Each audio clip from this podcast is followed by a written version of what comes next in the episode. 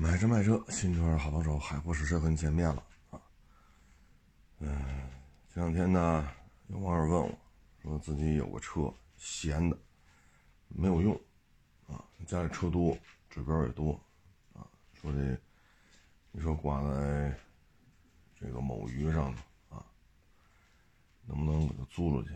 说一天能租好几百呢，一个月好几千。这个事儿啊，不是现在才有，啊，一六年、一七年吧，那会儿互联网上呢，就出了这么一档子事儿，啊，当时不是共享经济吗？啊，得有共享租车，啊，人家就起到一个撮合的作用，啊，然后你在这儿挂，你要出租，那边呢跑这儿来，我要租车，大家我不知道有没有印象啊？一六年、一七年的时候，风靡一时。就北京吧，好多人家里说俩标仨标，因为那会儿的政策，有了标就得有车，你要十二个月之内不买车，标就收回去了。就很多人不得已就买个车，买个车放着呢，你就牵扯到停车费、验车、保险，那这就是费用支出了。所以呢，这个共享租车。啊，这事儿一出，好多人都把车放到平台上了。啊，人那租赁公司呢，人自己不买车，人家就弄一平台。啊，左边是要出租的，右边是要租车。当时呢，我们一小兄弟就把车放上头，啊，结果呢，租了没几天吧，车就给撞，撞的还挺厉害，他怼在一个电线杆子上了。电线杆子也撞坏了，他那车的发动机都掉地下。啊，然后保险公司的建议呢，就是你报废得了。他舍不得，啊，车又挺新的，修也行，但是我们建议，或者说做保险公司来讲，您这还是报废比较合适，因为撞的比较厉害嘛。他说那还是修吧，毕竟。是吧？他舍不得。在这个过程当中呢，你找去吧。人那边租的车的人啊，刚刚参加，哎，没参加工作吧？就刚拿驾照，还没参加工作。然后呢，就赔一万，多一分没有，多一分没有。平台那边呢，也是一推三六五，合同当中写的很清楚。人家不承担这责任，那最后没办法，认栽吧，啊，认栽吧。最后拿到赔偿金就是给了一万，后来那个平台好像是给了几千块钱，平台好像是就给了几千，啊，最后这修吧，修完之后，这个车的状态。就明显就不行了，因为你想这车嘛，发动机都撞掉地下了，车拖走了，还得专门吊一回这发动机，把发动机吊起来再装回去。像这种个人的车要出去，像这种收租子，因为您就是一个人儿，啊，顶多老婆孩子爹妈，你家庭结构也就这样了。你没有专门的设备，你也没有专门的团队，啊，你不是那种专门做租赁的，人家各种事情都经历过，动手不动手，对吧？打幺幺零怎么办？不打幺幺零怎么办？走诉讼怎么办？不走诉讼怎么办？所有的预案人都有现成的，而且吃的就是这碗饭。你说咱一老百姓。对吧？咱的家庭结构，就就是刚才说的，老婆、孩子、爹妈，还有啥？还有啥？那在这种情况之下出了事你摆不平，你摆不平啊！因为最近呢，形势 不太乐观。你看现在，劳斯啊、G 六三呀、宾利啊，就这个车。残值比较高啊。你就是个二手的，它残值也比较高，它不像说二手飞度、二手桑塔纳啊，那那残值就低了，因为新车也值不了几万块钱。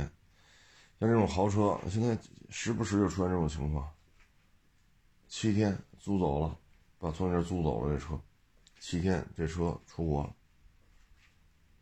啊，你怎么弄？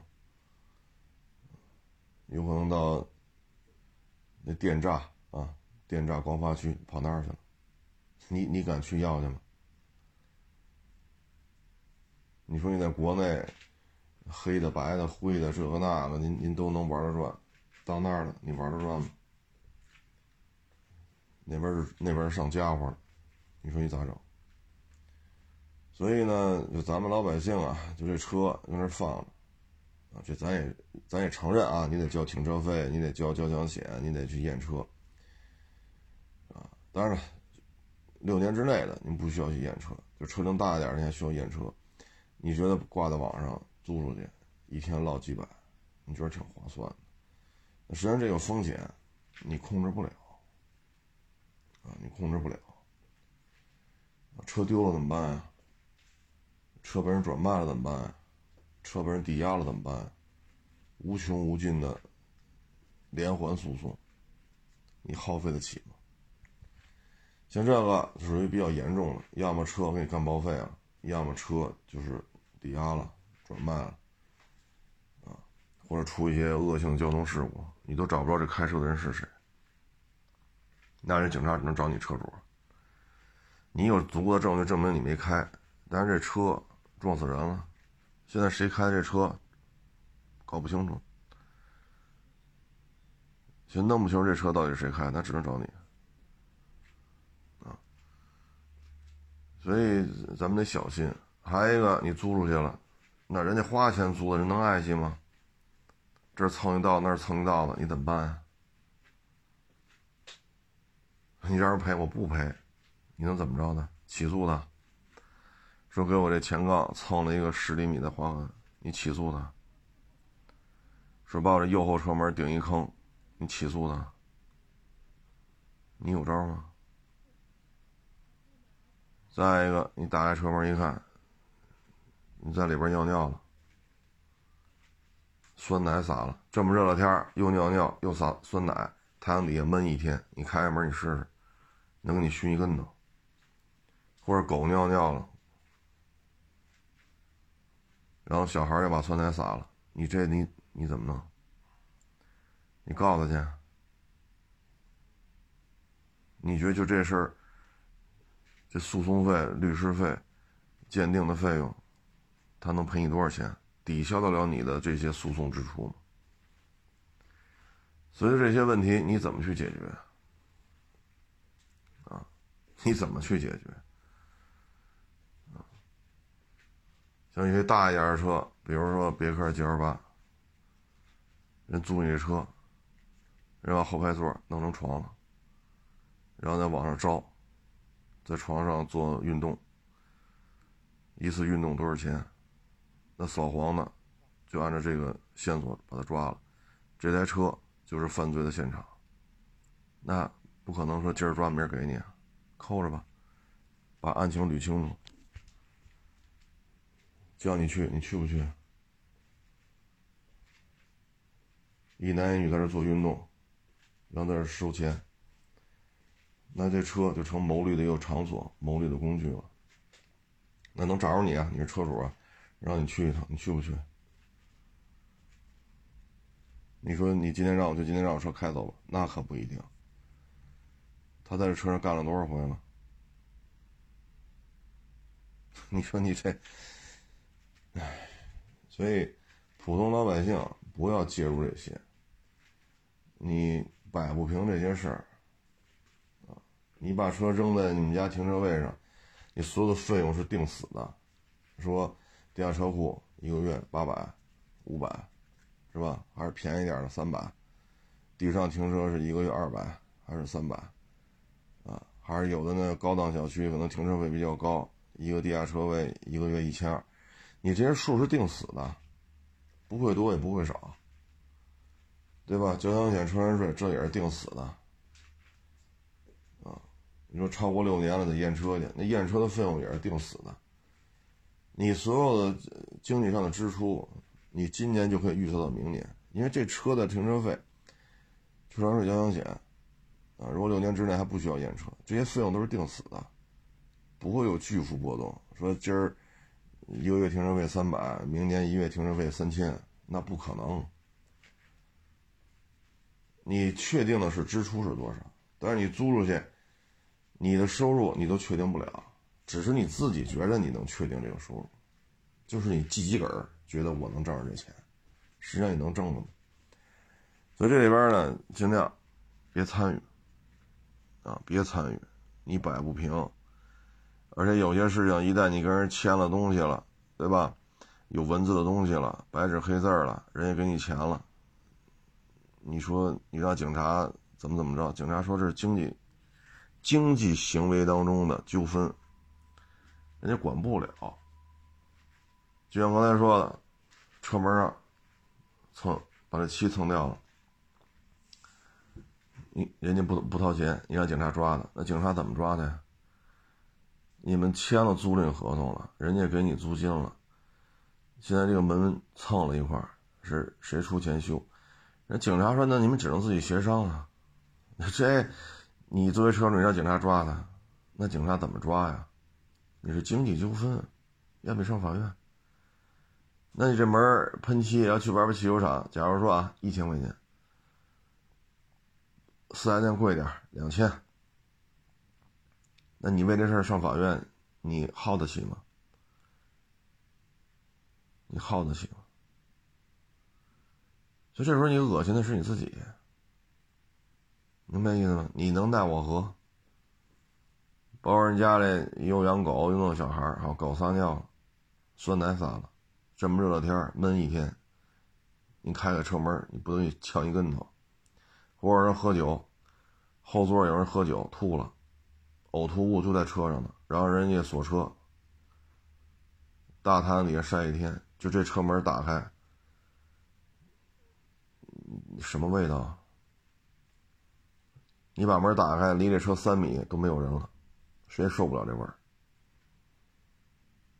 你你说你你报警，那警察说你们得协商啊，对吧？他给你你们签了租赁合同，他也给你租金了，现在还回来了，后边呕吐物，他不给你出钱修，他也呃他不给你出钱清理，他也不给你赔偿，你让警察抓他，那警察抓不了，你们你们之间得协商啊。所以就这种事情。很难做的，啊！你像当年的共享租车，对吧？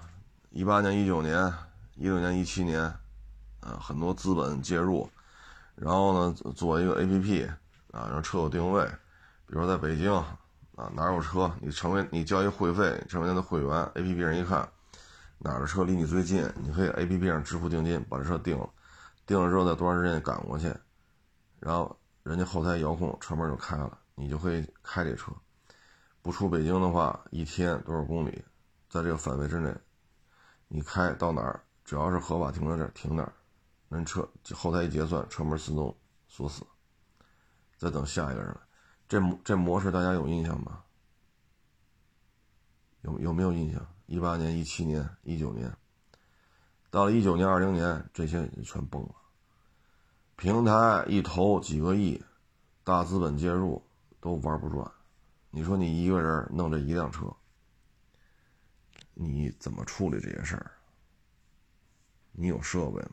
你有团队吗？你这个其实做汽车租赁真是，哎呀，操心呐，真是操心啊！现在说做租赁，我觉得最稳妥的就是什么呀？带司机，比如说你弄一个。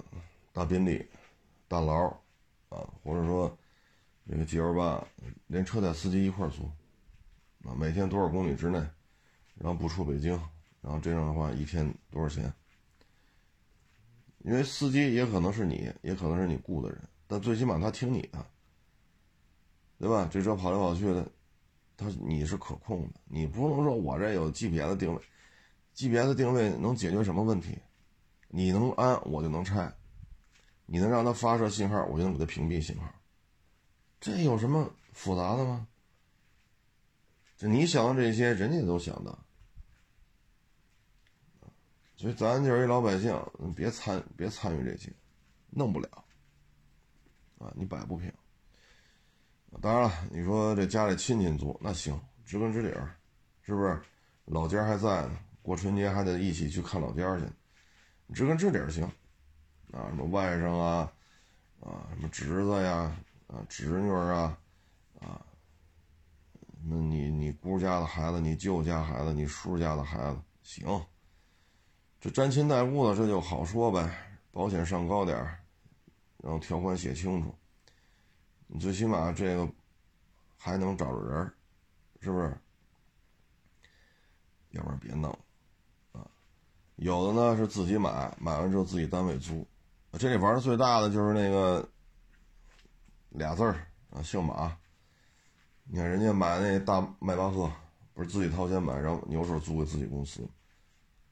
这种也也是有人这么干，啊，但是跟咱这个不太一样。本身咱这车跑了几年了，对吧？然后也不是什么豪华车，你放在那位什么鱼上头，谁都来租了。像这种可以满处跑的车，你说我有定位，啊，你这那，你找起来其实很困难的，因为保有量太大，不是什么稀有车型。对吧？然后现在这做一套手续也很快，啊，外观颜色一变，手续一做，好家伙，这这齐了，啊，一天之内全搞定，再开出去，谁也认不出来了。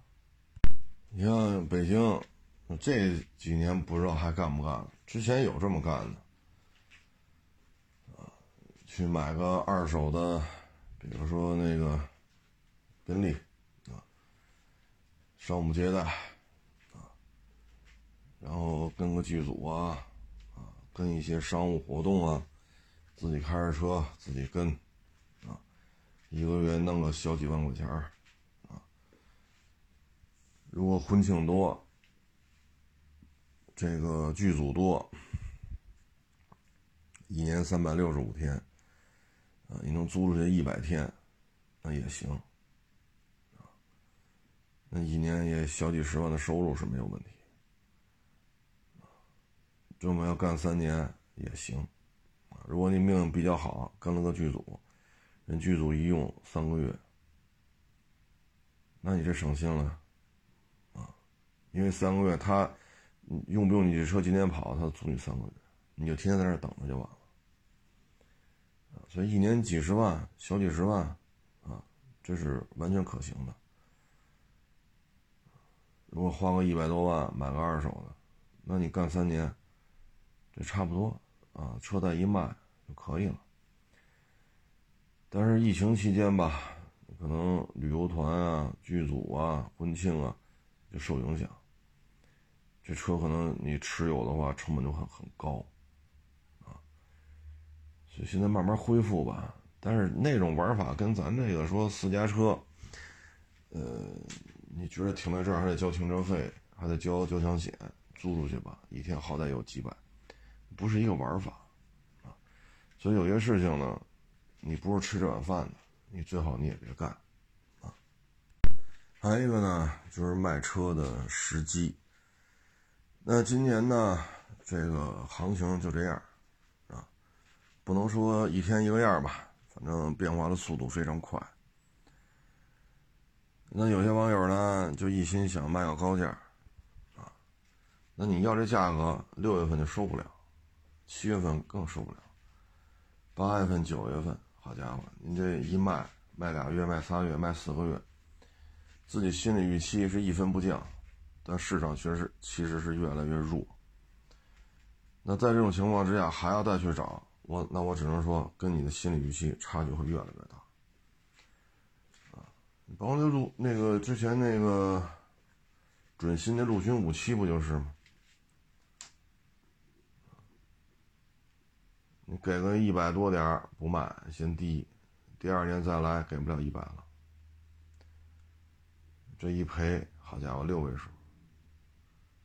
所以个人啊，介入这些买卖啊，他有些时候，嗯，他毕竟不是吃这碗饭的，所以有些车就越卖越赔，啊，越卖越赔，这就没办法，啊，所以包括这个买房卖房也是，看好了吗？这房子看好了，原来说过这例子，自己去看一遍。媳妇儿看一遍，孩子看一遍，全家又要去看一遍。你再去说再看，谁说卖了？卖了，一礼拜去一回，连续去三四个礼拜，人人房卖了，你不用看了。你要说我想知道周末和周一，啊，这个就是工作日和休息日小区里停车位啊，这个人多不多？那你就周日来一天，周一来一天。不就完了吗？四十八小时之内不就解决你所有的疑虑了吗？你非得一礼拜来一次，一礼拜来那，再找这户型、这价钱的、这楼层的，那就等去吧，一年也出不来了。小区的户型是挺多的，每种户型少则几十套，多则上百套，但他这个户型没人卖，你有招吗？所以有些事儿得当机立断，当机立断，你得看明白这大的形势。你要说一五年、一六年、一七年，啊，一六年到一七年这是巅峰啊，恨不得今儿谈了这房子一千万，明年交钱去，人说了一千零三十，你答应他了吧？就掰扯掰扯，从上午掰扯下午，好，行，一千零三十我认。但是天儿晚了呀，明天再来吧，再来一千零五十。那个疯狂的时候啊，现在已经过去了，啊，过去了。所以有时候卖房也是，啊，咱别越卖越赔，啊，大的形势就是这个样子。你像有的房子就同一个小区，从一九年就挂着卖。他有那个挂牌日期嘛？一九年挂到现在了。高点的时候，他往上调；低点的时候，他往下调的慢。那最后就把自己剩下了，那就把自己剩下了。然后有心拿这个房钱去买那更大、更新的房子，那就办不成，因为这房你你卖不出去。啊，当同小区别人的房子都卖七百八、七百七的时候，你非卖八百二。当时房子跌落了，同小区的房都卖六百二、六百三的时候，你低于七百不卖。那房子涨回来了，涨到好不容易涨到七百了，你又说了低于七百五不卖。然后房子现在又下来了，又掉到六百一了，那你说了六百六以下不聊。就这么晃荡晃荡，五六年过去了。自己这房子还卖不出去，你当初看那房子你也没法买，因为你是拿这房子做首付的，一差差好几百万，买什么买？所以有些时候我们会遇见这个犹豫啊，然后这个心情我都能理解，少花点钱买，或者多花多多卖点钱。但是市场的变化是超出你的想象的。你要说一八年、一九年说收一车，不着急，放半年也挣，那个那个形式没问题啊，OK。那现在它不 OK 啊，啊，所以有些网友我看卖车也是太慢了，这节奏啊，你越这么拖，越卖不上价。你像现在这马上就十十一这个国庆节了，啊，因为现在都九月份了。你像一些业绩完成不好的，你比如说雷克萨斯，你比如说奥迪，啊，像这些国内的业绩相当差，那今年最后一个促销季就是十一，那他们这车会不会继续打折呀？那您手里恰好持有的就是这些车，您说咋整？对吗？您说您这个二一年原价回购的时候，你买的雷克萨斯 ES 二百，那会儿加多少钱？现在优惠多少钱？你接受不了这个价格，那你就再等等吧。你等到十一的时候，雷克萨斯今年最后一个促销，库差再往下降一万，那你这车又得掉一万。你说是不是？是不是这个道理？所以有些事儿呢，就是，嗯，但是我也能理解啊。咱也不说指责谁咱也不是说奚落谁、骂谁，咱没那意思。咱就是说，有些事情，你得按照大势的节奏来，大的势头就是这样，啊，就是这样。你看我有时候路过那二手摩托车行，那力威 GW 二五零，就最早的那个那个造型的，啊，就是一一年、一二年那个造型的。在摊上都摆了得有两年了，还卖不出去。你这也没法卖了呀。那会儿这这车啊，包牌奔三万了，现在呢裸车不到两万一。所以有时候这就是大的这种趋势。你包括大道滑翔哈雷的，现在港口平行进口的，平行进口的那个什么色儿不是太利索，配置不是太高的。不到三十一辆，大道滑翔，二二款的，实际排量接近一点九升，接近一点九升，带变箱，带一个大鬼脸儿，啊，你说他这不行那不行，反正他就他就卖这价，他就不到三十。那对于你那些色儿比较正、款型啊、配置什么的都拉满的车相比，这就是巨大的冲击。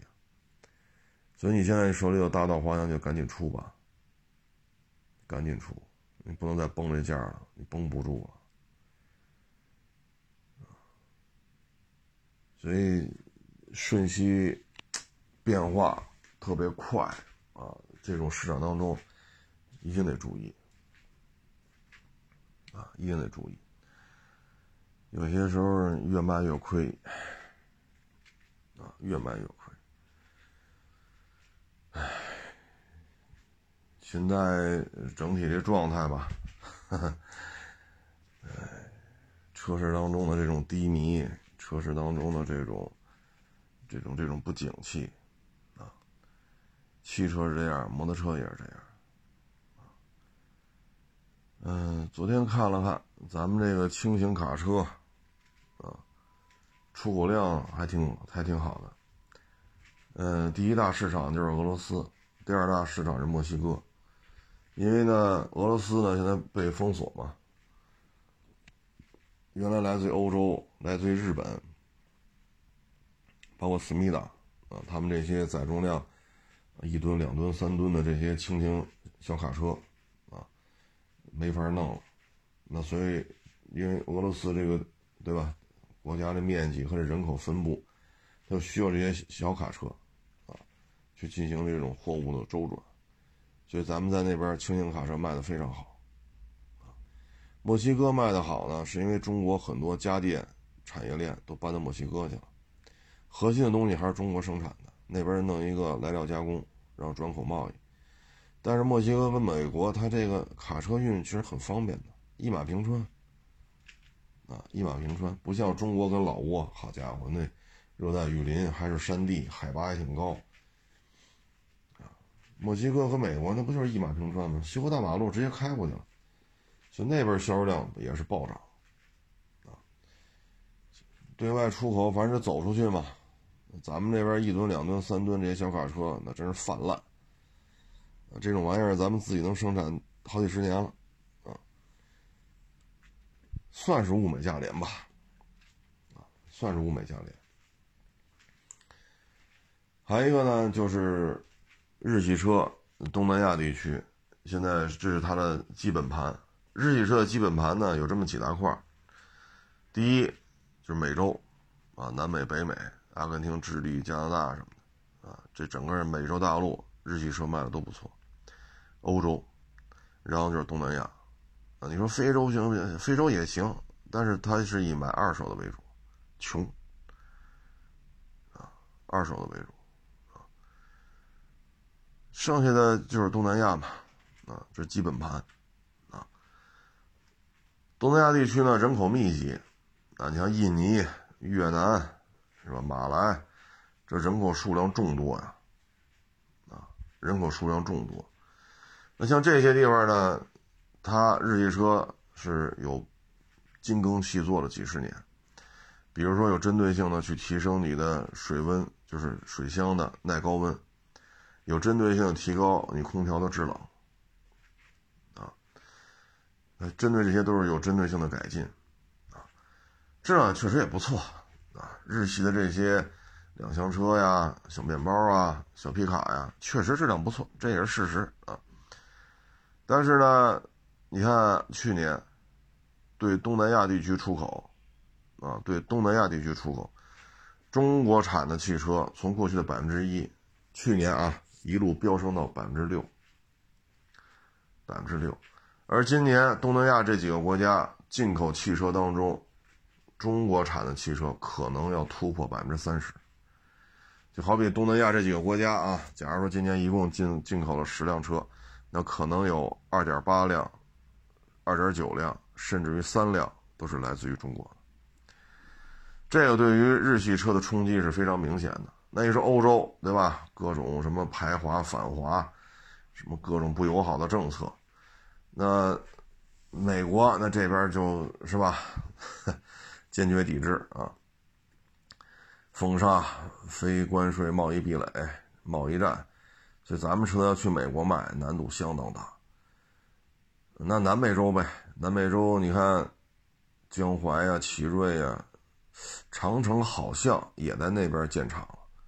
比亚迪可能也要在那边建厂，所以南美洲慢慢来，啊，慢慢来。我相信，比亚迪、长城、奇瑞、吉利，啊，什么江淮、长安、广汽、上汽、一汽，我相信他们在东南呃在南南美洲，应该也是能有所为的。这一点我还是充满了信心的，但是就是需要时间啊。那欧洲呢？现在反华不反华这那，但是还能卖。欧洲属于咱们车还能卖，不像北美，你要卖中国产的汽车很难。南美呢，慢慢来了，因为地形比较复杂，啊，国家也很多，啊，慢慢来吧。然后治安，你要觉得欧洲小偷太多，那到南美，那小偷都不叫事儿啊。那边治安形势更复杂。那现在看东南亚这边呢，文字语言。饮食很多地方它是有一定的相似度啊，所以这边呢距离又近，对吧？距离又近。如果将来中老泰、中老柬啊，一直到包括马来啊，现在印尼高铁等等等，一旦铁路运输做的比较全部都是中国去制造的话，铁路运输去卖车也很方便。那现在东南亚就是一基本盘啊，它的。最起码大家都用筷子吧，啊，会说中文的人也很多，对吧？所以在东南亚地区，现在中国产的车销量是暴涨。你像印尼，就五菱那个叫什么来着？这小两厢，比 mini EV 大一点叫什么？叫晴空还是叫什么来？就那个小两厢，你看，包括五菱那小面的，啊。就在印尼那卖的相当相当厉害，啊，五菱那个小电动车应该是霸榜了吧？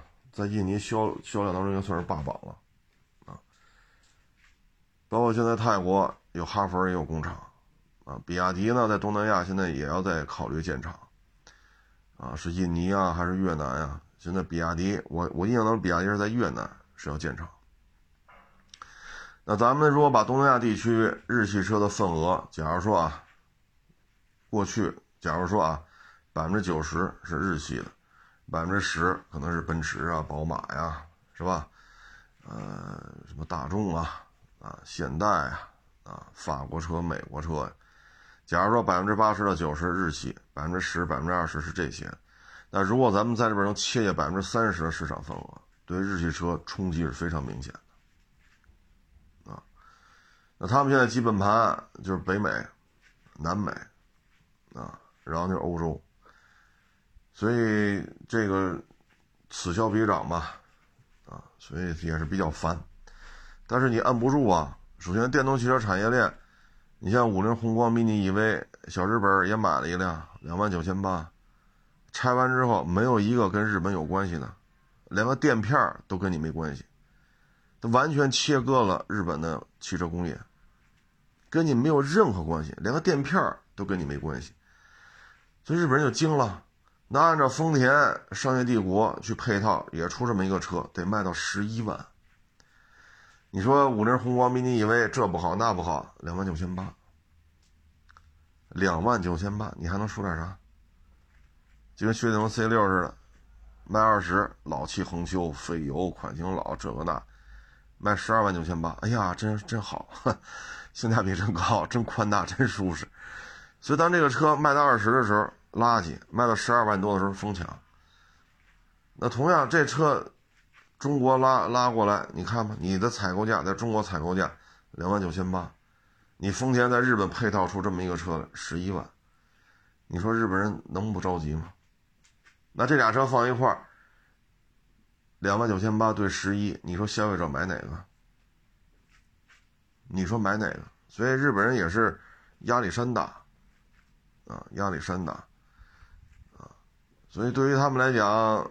如果东南亚地区的基本盘，假如说啊，假如您现在没还没过完二三年，假如说东南亚地区中国产的汽车在一年的进口能占比能到百分之三十，那对于日系车的冲击，啊，他们会感到压力山大，压力山大，啊，其实我觉得有些车去那边是完全可以的，啊，完全可以，像印尼那个叫什么晴空是叫叫什么来着？你看小电动车卖的很好，包括五菱的小面的，啊，包括五菱或者宝骏旗下那些小 SUV 卖的可好了。五菱在印尼都有工厂，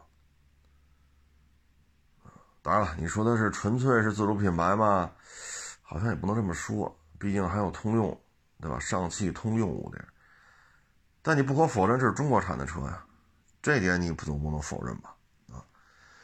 这个不是日系车呀，所以这个冲击是非常明显，啊。那在咱们国内呢，这也是一个巨大的市场，日系呢掉的也很厉害，本田、尼桑，我估计今年掉的得超过百分之二十。丰田就看十一促销吧，有可能比去年基本盘可能是微跌，啊，比去年可能。掉过几个点，啊，那对于日系来讲，这事儿就很难受了。中国市场如果把所有日系品牌加一块儿，假如说全年销量占比下滑百分之二十，东南亚地区中国产汽车的出进口量占东南亚地区总的汽车进口量的百分之三十，这两个数据叠加起来，那日系车在亚洲地区的销售占比就会出现巨大的波动，巨大的波动。今年呢丰田啊，我看他发那财报呢，预期二三年年销年产将超过一千万，一千万辆啊，预期。那这里边呢，如果咱们国内市场，包括东南亚地区发发力使使劲，包括俄罗斯啊，呃，包括那些中亚那些斯坦啊，包括白俄罗斯，如果中国产的汽车完全取代了日系车在当地的销量。啊，不是说他们怎么怎么着，是他们要制裁，他们主动从俄罗斯、白俄罗斯撤走的。那这些市场他们自己让出来了，那跟咱们咱是吧没逼着他。所以对于日系车来讲，我觉得丰田要能做到一千万的话，这还真是得有两把刷子。首先呢，电动化丰田做的不好，啊，轻动力现在也没有大规模推广，它的推广力度远不如电动。然后东南亚地区，包括俄罗斯这几个斯坦，啊，日系车都，包括白俄罗斯日日系车退出的趋势特别明显。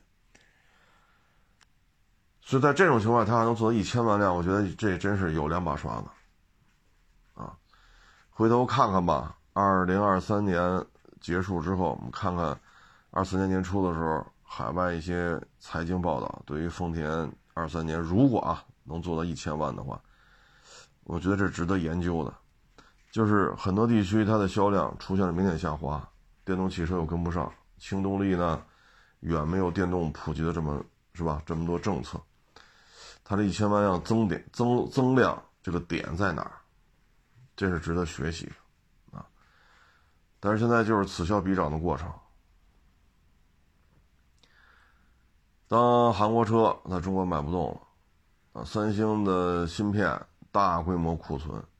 三星的利润暴跌，那在这种过程当中，你看思密达跟咱们的关系就迅速变差，啊，迅速变差。包括他们那教练机机队 A 五零、C 幺三零，故意在台湾着陆，然后再飞走，就恶心你，对吧？桌子上得不到东西，桌面底下给你捣乱。你包括思密思密达，他们对一海之隔的绞盆机。现在也是这个样子。现在芯片七纳米这事儿，明告诉你摆平了。十四纳米那个工业设计软件摆平了。鸿蒙系统七亿台七亿台次的装机量啊，生态氛围圈已经建立起来了啊。包括汽车工业日系的在华应该是节节败退，所以你看绞盆机跟咱这关系也是急转直下。因为日本包括思密达，它有相似的地方，就自身能源、自身的资源储备很匮乏，所以才会出现一个大西瓜在思密达要卖四百块钱，啊，在日本要卖二三百块钱，那在咱们这地摊上，那不就一块钱一斤？啊，它资源、资源、矿产、农作物方方面面都极度匮乏，它只能做高附加值的。出口贸易来的原材料高附加值，然后卖出去，这是它的生存之道。所以你看，它现在还剩下的可能就是部分芯片、机床、汽车啊。它现在手机放弃了，电脑放弃了，这都是高附加值的。他也试图要去走军军品，你比如 C 二，他要往外卖，没人要。啊，他的潜艇要往外卖，没人要；啊，他的这个军品想往外卖，没有人要，因为它形不成规模。所以你看，他的 F 二、F 十六的精装版，F 十六的精装版售价在国内日本空自啊自己的采购成本比 F 三十五都要贵，你这就没法聊了。F 十六和 F 三十五这差多少啊？这个就是因为它形不成规模经济，它所有的经济都是外向型的，必须大规模出口，比如汽车、手机、相机、电脑、家电，对吧？那现在出口不畅所以你看现在白家电基本上就是海尔啊、格力啊、美的啊，基本都是他们的手机放弃了。我最后一个日本手机，我印象是索爱，索尼爱立信，再往前有三菱，不是三星啊，是三菱手机，啊，Panasonic，啊，等等等等，就这些手，现在呢，你买买得着吗？他都放弃了，包括电脑，也都放弃了。所以对于他来讲，如果高附加值产品被中国人给顶来顶去的，那态度能好吗？所以你看过去这段时间。思密达绞盆机跟咱这没完了，上蹿下跳因为它的传统的这些经济优势，出口的高附加值产品，一个一个的被咱们消耗掉了。就像刚才说的，五菱宏光 mini EV，丰田那叫 C 加炮吧，丰田叫 C 加炮，C 加炮和五菱宏光 mini EV 差不太多，但是那个车十一万。这个两万九千八，日本人觉得最恐惧的就是这个车没有任何零件来自于日本的汽车产业链，没有所以它的高附加值出口谋取通过原材料的进口，然后高附加值出口赚取超额利润，来维持整个国家比较高的一个生活水准。那如果这些一个一个被挤占掉的话，日子不好过。啊那剩下的就是旅游啊。但是现在一堆核污染水，你说去那旅游干嘛去？干嘛去？再说国内大好河山这么多，你何必去那儿呢？那儿他妈就排这核污染水呢。那将来下雨的话，海水蒸发出来的水下雨呢？日本这个雨水当中，这个污染的程度是什么样？现在都值得思考。啊，你说到咱们这边可能稀释啊、淡化呀、分解呀，可能毒性会低一点，辐射量低一点。但是你去日本本土，你说他就在那儿排，你还就去那儿，你说这旅游业不受冲击吗？当然你说没没事那你就去。什么？你回头你把你那签证啊、机票，你你你公示出来，你用你的现实打我的脸，对吧？说老子就得去福岛旅游去，那那咱也认栽，行吧？你说你看啊，十一假期我就得去日本，我签证、机票，你看都是真的，我还就去福岛去旅游了，我还就得喝福岛那海水，呃，福岛当地的自来水，福岛当地的呃猪啊，什么水果、蔬菜，那那那那咱咱无话可说。您厉害啊，所以对于它的冲击比较大，现在叫嚣就比较厉害，啊，叫嚣的比较厉害。再一个，你往前倒，那会儿八八舰队，当时看完了，哎呀，那真是哈喇子满地流啊！八八舰队，八艘驱逐舰，八架反潜直升机，SH 六零海黑鹰啊海鹰，然后其中是有神盾舰的宙斯盾系统，这在二十多年前。八八舰队就别说打遍亚洲了，那去欧洲打去，那那也不是谁能招架得了的啊。但是现在呢，八八舰队就那么回事了，因为咱们现在零五二 D 都得二十多艘了，这还不算零五二其他的版本，这还不算八艘零五五，那这些盾舰加起来，咱也得三十多艘，将近四十艘了。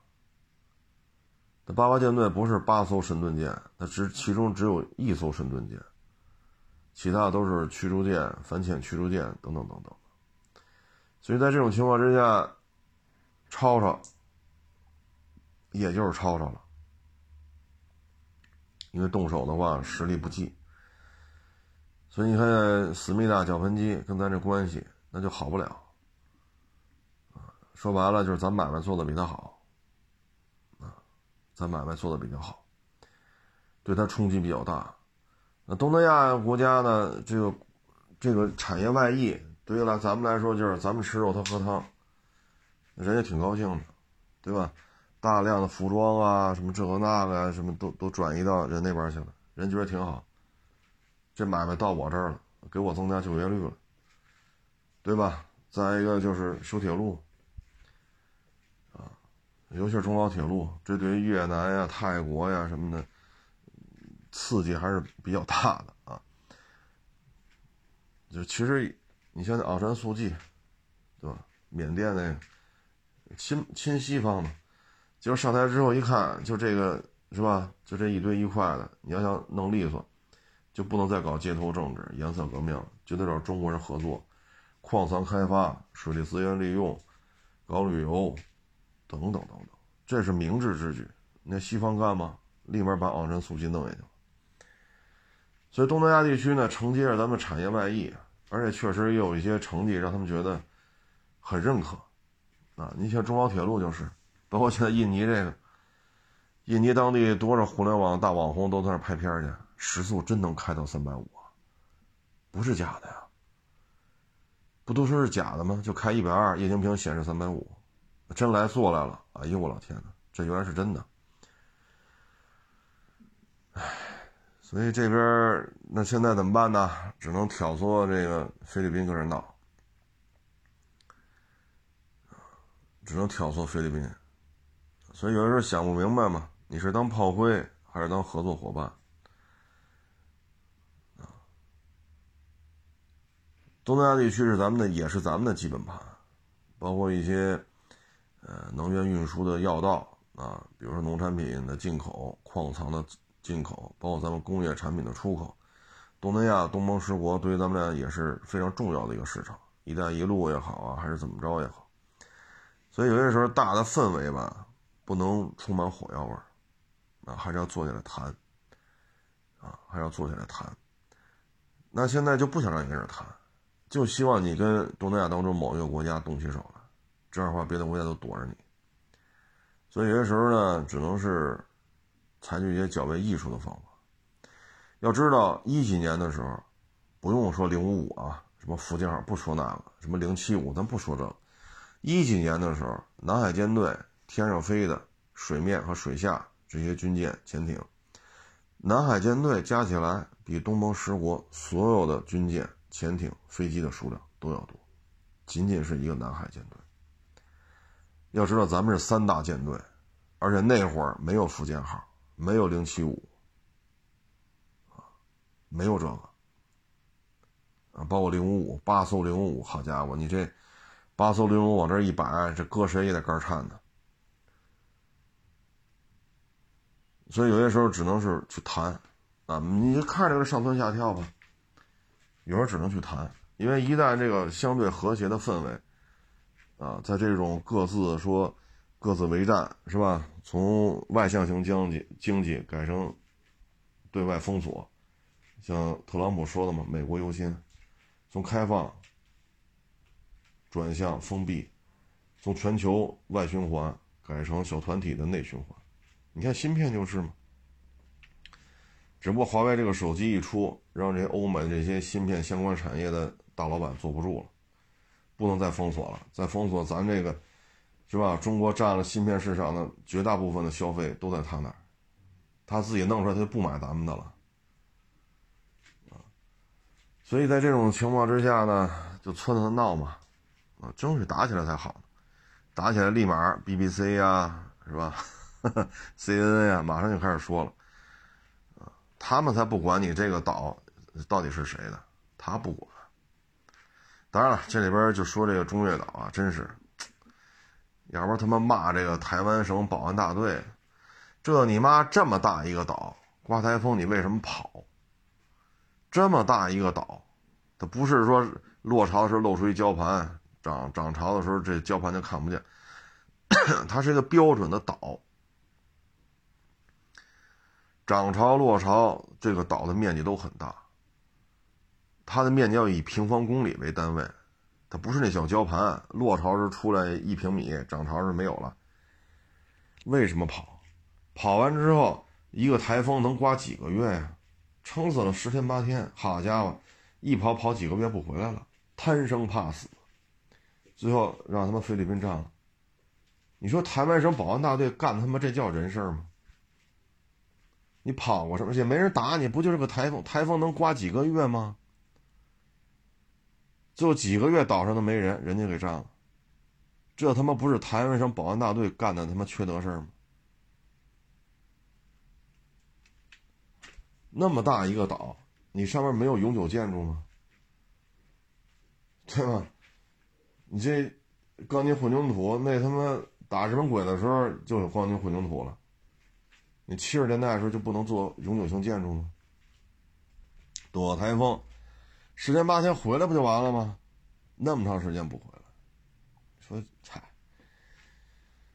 哎，所以咱们这个台湾省保安大队啊，真是，我他妈真是服了，我操，败家呀！真是他妈败家，啊！所以现在就是挑嘛，只要一打起来，哎，就影响中国的东南亚地区的经济，啊，包括投资，包括出口，包括进口，包括刚才说的中老铁路的延展，中泰铁路、中柬铁路，当然了，这是他们跟咱没有边界线挨着，但是就这么说了，就叫中泰铁路、中柬铁路啊。嗨，这就是大老美可不是一个省油的灯啊。拼了命的往乌克兰卖武器，然后不让咱往俄罗斯卖武器，我操，这还不叫双标吗？啊，不卖就不卖，你打得过吗？妈，二三十个国家拼了命的给炮弹、给飞机、给大炮、给坦克，打成什么样了？一个夏季攻势，乌克兰至少至少伤亡四五万人，完了还没有还没有往前推，还是往后退了，这。一个夏季攻势折进去，差不多一个集团军呢，一个集团军的兵力就此就成炮灰了。什么 M 一啊，什么那个还有那个那个布雷德利啊，然后那个 PZH 两千啊，还有那个轮式炮、卡车轮式炮，什么凯撒什么的，海马斯啊，还有那个 F 七七七啊。这些东西现在都缴获了，就不是说你战力的问题了，都给缴获了。所以现在这么耗着呗，这么耗下去，欧欧盟、北约这经济算崩盘了。那这效果不错呀，欧盟要废了，俄罗斯也废了，对美国是好事儿。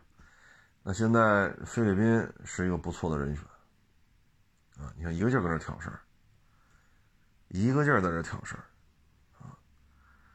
唉，所以有些时候也是，这就是政治智慧了。哎，打那真是太容易了。嗯，一几年的时候，咱南海舰队，啊，水里边的、天上的，就比东欧十国水里边、天上所有的装备量加一块都要多，对吧？那会儿没有零七五，没有福建号，没有零五五，你就放到今天，八艘零五五开出去，你说哪个国家的舰队扛得住？就这八艘零五不用八艘都是开出去四艘，哪个国家的舰队说我扛得住，我能跟人家对着打，谁也没有这个把握，对吧？一几年时候还没这些东西呢，哎，所以这就是，这怎么说呢？见不得人好呗，呵呵，哎，所以对于像脚喷机，对于思密达这样的，那就得。你的产业还剩什么了？呃，汽车芯片啊，不就这些为代表吗？啊，日本可能还有点机床，那就砸钱干吧，不给你留这面子了，啊，不给你留留这面子了。既然你都跟这胡说八道了，留什么面子？干吧。所以你看，华为的利润涨成这样了，三星利润掉成那样，而且库存增加了百分之七八十。芯片它不是文物，是吧？你永乐青花瓷放一年又涨点，放十年又涨点，放一百年涨得更多。这芯片不能这么放啊，还他妈放一百年，十八个月一淘汰，这就是工业垃圾了。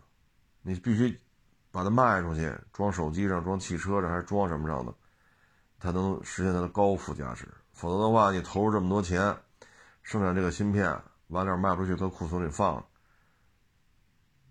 你这玩意儿放仨月，价格就掉一半；你放一年，那就接近于废铁了；你放十八个月，废铁都没人要。因为芯片的迭代太快，啊，太快。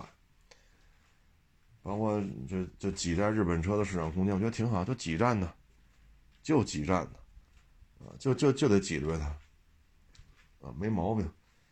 像 L M 三百、L M 五百还加价。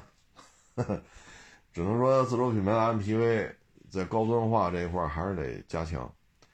再一个呢，就是影视圈这些，